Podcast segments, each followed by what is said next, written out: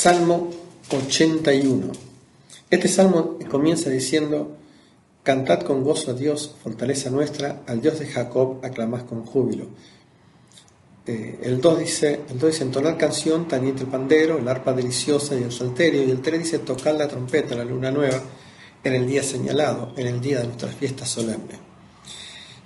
Aparentemente es una convocatoria eh, a una de las reuniones que obligatoriamente tenía el pueblo de Israel. ¿sí? En la primera frase, el primer versículo está dirigido al pueblo. Y lo que, se, lo le dice es que alaben a Dios, pero que lo hagan con alegría, ¿no? que no lo hagan por obligación, que no lo hagan por tradición, sino que realmente surja de un corazón agradecido. Solo las palabras, con gozo, con júbilo.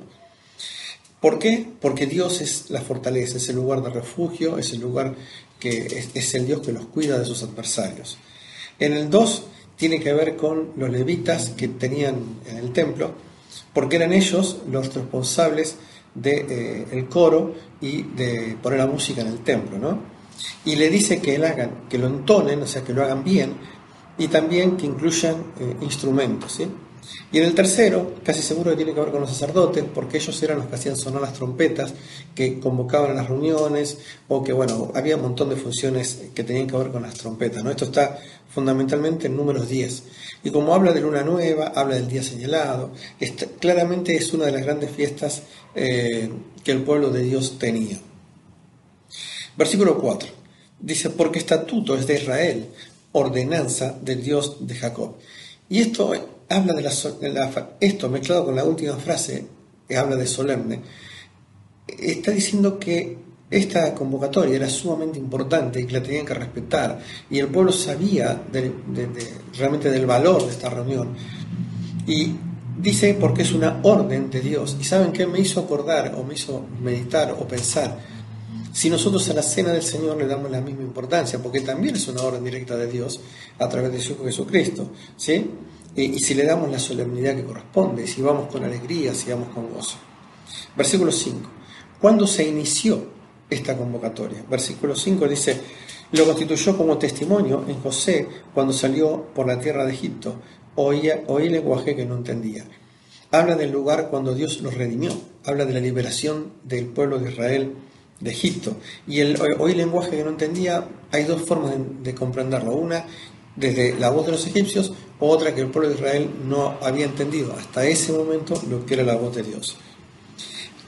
Versículo 6. Aparté su hombre de debajo de la carga, sus manos fueron descargadas de los cestos. Eran los que los egipcios ponían sobre los hombros de los israelitas para que llevaran las piedras, las rocas y todo lo necesario para las construcciones, ¿no? Pero la frase dice, aparté su hombre debajo de la carga, nos hace pensar también en nosotros, que cuando Dios nos libera, saca el peso del pecado de, nuestros propios hombros. ¿no? Versículo 7 dice, en la, calamidad, en la calamidad clamaste y yo te libré, te respondí en los secretos del trueno y te probé junto a las aguas de Meriba. Las aguas de Meriba están en Éxodo 19, en Éxodo, eh, bueno, no, me acuerdo exactamente el número, ¿no? Pero la frase es, primero dice, clamaste, o sea, el ruego de ellos llegó a Dios, esto está en Éxodo capítulo 2, Después, cuando te respondían el trueno, puede ser el trueno en las nubes que venían acompañándolos, que a su vez después lanzaban truenos contra sus enemigos, o puede ser en el monte Sinaí. ¿sí? Pero eh, en ese lugar Dios le habló al pueblo, ¿no? Y le contó secretos. Pero también, no solamente los liberó, también, sino que les enseñó. ¿Por qué? Porque dice, te probé junto a las aguas de Meriba. Allí es cuando ellos se quedan sin agua, le reclaman, le reclaman a Moisés, y Moisés, por la orden de Dios, golpea la, roca en Oreb y sale agua. ¿sí? Ahora, observen esto que, es, que empieza a ser muy triste. Versículo 8. Dice, oye, pueblo mío, y te amonestaré, Israel, si me oyeres. Y acá es, es, increíble porque está en una convocatoria, hay una fiesta, está el pueblo reunido, hay música, hay un montón de cosas que hablan de la alegría del corazón del pueblo hacia Dios.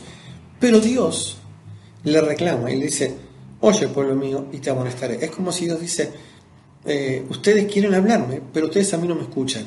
Entonces yo ahora quiero hablarles, porque ustedes son mi pueblo. ¿Sí? Pero la frase al final dice, si me oyeres. Y esto lo va a relatar ahora, versículo 9.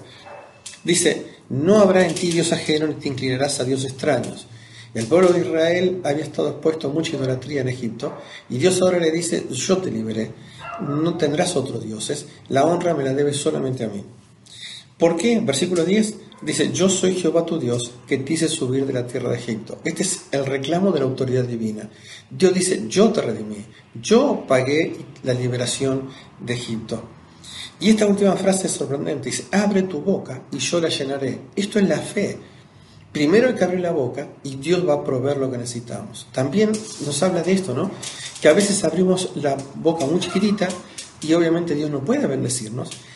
Y otras veces es peor. Dios quiere bendecirnos, pero nuestra boca está cerrada. Y lo que acá está diciendo Dios es, vos abrila y yo te voy a llenar de bendiciones. Eso es lo que pide Dios. Pero observen el 11. Pero mi pueblo, o sea, la tristeza de Dios, ¿no? No oyó mi voz. Y lo último, más doloroso, Israel no me quiso a mí, dice Dios. Dios es como le dice, yo te liberé, yo hice todo lo necesario para que disfrutes de bendiciones, quiero colmarte de bendiciones. Pero la verdad es que no me querés escuchar. Y yo sé que es personal, es contra mí, a mí es a quien no quieres, dice Dios. Y yo pensaba cuántas veces nuestros actos le dicen esto a Dios. ¿Cuántas veces cantamos canciones de alabanzas, eh, repetimos coros de la iglesia, nos gusta, pero lo hacemos, lo hacemos por tradición? Y Dios dice, sí, sí, está muy lindo lo que haces, pero no me estás escuchando. No me estás escuchando porque no me querés a mí, ¿sí? siendo que yo pagué tu deuda en la cruz del Calvario con la sangre de mi Hijo. Versículo 12 dice el castigo de Dios. Los dejé, por tanto, en la dureza de su corazón. Caminaron en sus propios consejos. Recordemos que Jeremías dice que engañoso es el corazón del hombre. Dios no necesita eh, castigarlos de una manera distinta. Solamente dice, bueno, no me querés escuchar, bueno, viví las consecuencias de tus actos, haz lo que quieras. Pero este es el dolor de Dios. O si hubieras oído, si, si me hubiera oído mi pueblo y en mis caminos se hubieran dado Israel. Y esto nos hace acordar al Señor Jesús llegando a Jerusalén al final, la última semana, donde el Señor dice, ¿cuántas veces quise quise juntar a tus hijos como la gallina en los polluelos. Dios dice, a mí me duele que como mi pueblo no me quieras escuchar, que no, no quiera recibir bendiciones de mi mano, que esté sufriendo lo que eh, tus decisiones y tus actos te llevaron a, a vivir.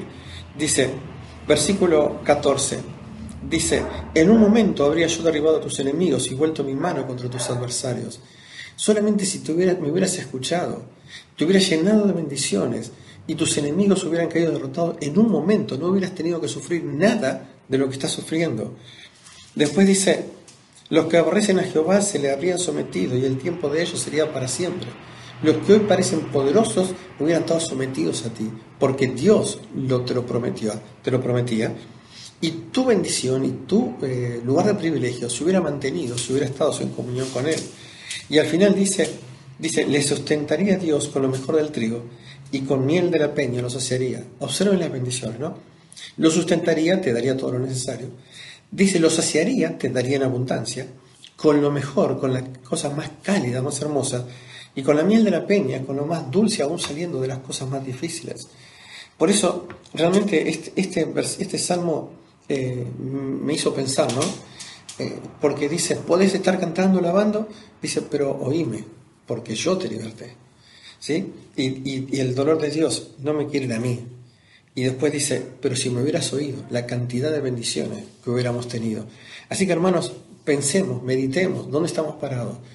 Si es algo exterior, escuchamos la trompeta, vamos a la iglesia, cantamos, hacemos todo. Pero Dios me tiene que parar y me dice, escúchame, ¿eh? escúchame. Eh, quiero que me obedezcas, tengo muchas bendiciones. Y cuando hagamos esto, no Recordemos que Dios es maravilloso y grande. Abramos la boca eh, esperando enormes e increíbles bendiciones de nuestro Dios. Salmo 81.